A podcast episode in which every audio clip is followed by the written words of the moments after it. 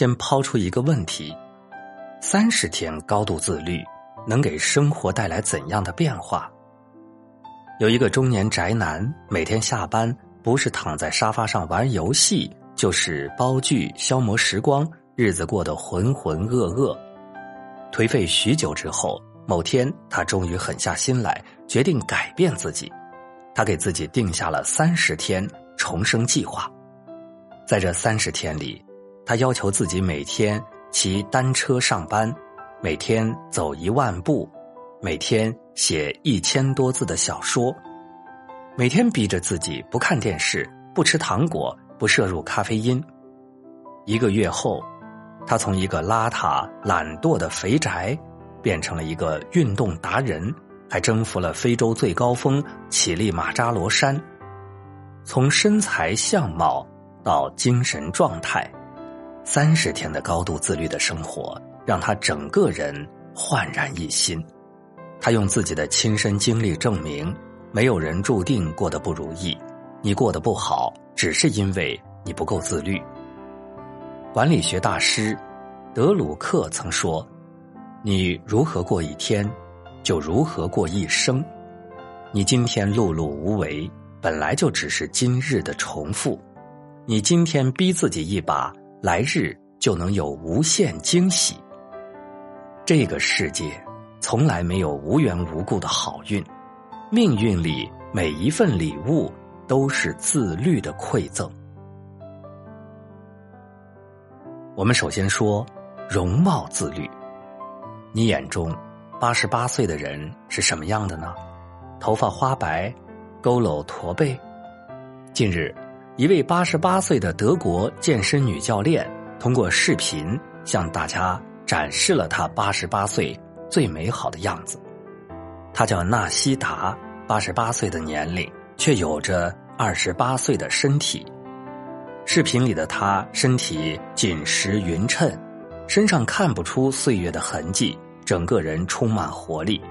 从最开始尝试运动，到最后成为了健身教练，几十年来，纳西达一直坚持从未停歇。花在运动上的时间和汗水，才让他如今有了超越岁月的逆龄状态。很多人都想拥有不老的容颜。拥有苗条的身材，但是美丽的容颜需要靠自律去维持。林肯曾说：“一个人年轻时的长相是父母决定的，但中年以后，长相都是由自己决定的。那些长相好看的人，无一不带有自律属性。”第二，言语自律。年前朋友回老家过年，他母亲给他。安排了一次相亲，对方事业有成、高大帅气，母亲觉得对方人不错，就常常催问两人的进展。可是他一心只想工作，没有谈恋爱的打算。有一次，他和客户沟通出了问题，被老板在公司群里批了一顿。恰好母亲又来过问，他气儿不打一处来，直接对母亲大吼道：“没看到我正忙工作吗？”谈恋爱、结婚是我自己的事儿，你别瞎搅和了。母亲听到后手足无措，眼泪当场就掉了下来。那时他后悔莫及，但伤人的话却再也无法收回。生活中有多少人不能好好说话，把伤人的话全留给了亲人，把最坏的脾气都给了他最爱的人。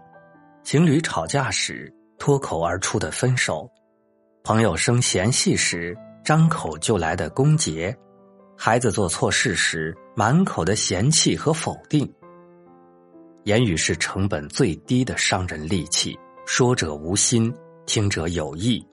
成年人最大的自律就是懂得好好说话。第三，品行自律。曹植曾言：“只为神明，敬为慎独。”所谓慎独，也就是在独处的时候也能够严于律己，坚守自己的品行。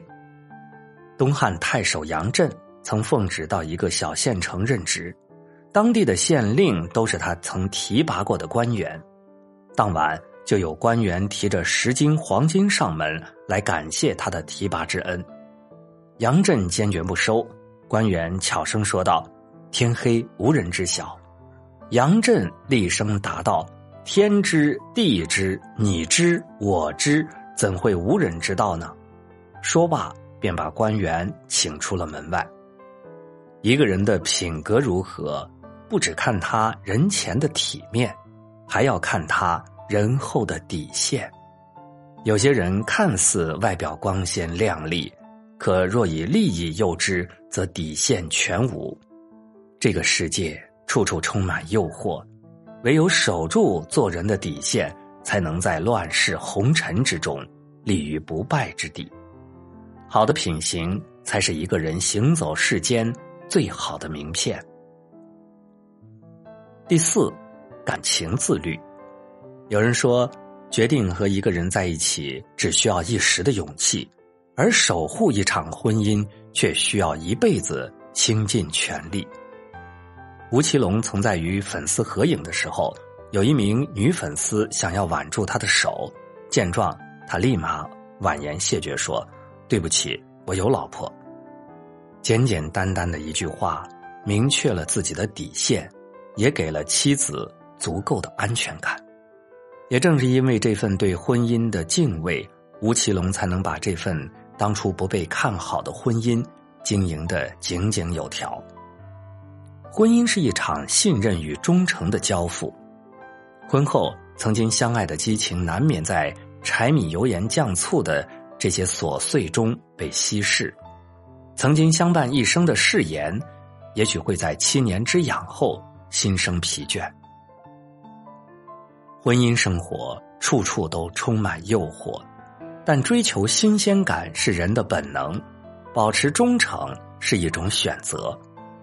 好的婚姻不仅仅只有爱情，更多的意味着承诺和责任。感情里的自律是对自己的自尊自爱，也是对另一半的负责与担当。第五，情绪自律。在走到人生边上这本书中，杨绛先生记录了一件事。那阵子，钱钟书忙着写《围城》，家里忙不过来，杨绛便请了佣人阿菊来帮忙。可阿菊到了他家后，没能帮上忙不说，反倒常常闯出祸端。有一次，阿菊正端着做好的饭菜上桌，忘了关火，厨房里火苗熊熊燃烧。都快烧到房顶了，杨绛急忙赶到，拿起洋瓷罐和炉灰盖住火苗，这才没造成太大的损失。可火苗虽然灭了，厨房一片狼藉。一番折腾后，全家人也没了吃饭的心情。杨绛不禁怒从心生，正想训骂阿菊一顿，但他转念一想，既然火苗已经灭了，此时再追究也没什么用。于是他心平气和的和阿菊谈了一次，而阿菊自知犯下了错事，日后做事也变得更严谨了些。生活中难免会有动怒的时候，可发脾气不仅解决不了问题，反而会徒增更多的烦恼。遇事沉着冷静，控制住自己的情绪，是人生难得的修行。发脾气是本能，控制住脾气才是本事。很多时候，同一件事，换种心态去面对，世界也会跟着美好起来。人们常说，世间不如意是常有之事，能对你百依百顺的人，能让你如愿以偿的事都很少。你若非要计较，没有一个人、一件事能让你满意。遇到不称心的事，很多人的第一反应是抱怨和逃避，可越是抱怨。越会让自己陷入无尽的痛苦之中。佛家有云：“境无好坏，唯心所造。”在不如意的生活中，你一定要学会哄自己开心。人活一世，没必要跟自己过不去。墙倒了就是门，窗开了就是路，心宽了，路就宽了。第八，灵魂自律。曾有人问董卿：“如果要去荒岛上生存，且只能带三样东西，你会带什么？”董卿回答说：“书种子恋人，种子能生根发芽，让人看见希望；恋人可以和你同甘共苦，让你感觉到温暖与爱。书籍会让你获得精神愉悦，让你充满智慧，并构建出诗意的世界。这三样东西，都是能够滋养灵魂的最佳补品。正如他所说。”女人的外表都是短暂的，唯有用知识和涵养修饰自己，才能美丽一生。一个人光有好看的皮囊是不够的，还必须兼具丰盈的内在。作家刘白羽写道：“人不能在肉体还活着时，灵魂却已经枯死。无论生活有多忙碌，都不要忘了留一点时间去阅读。每一本书都是一扇门。”里面藏着我们未涉足过的世界，能让我们从琐碎之中脱颖而出，修炼成更加丰富的自己。有位作家写道：“人要成长，必有原因，背后的努力与积累一定数倍高于普通人。不同程度的放纵，必积下不同程度的顽劣；不同程度的锻炼，必取得不同程度的成绩。”你选择用自律来投资自己，还是选择用放纵来透支自己，将在多年以后，给你带来截然不同的结局。放纵者出局，自律者出众。世界从不平等，你有多自律，才会有多特殊。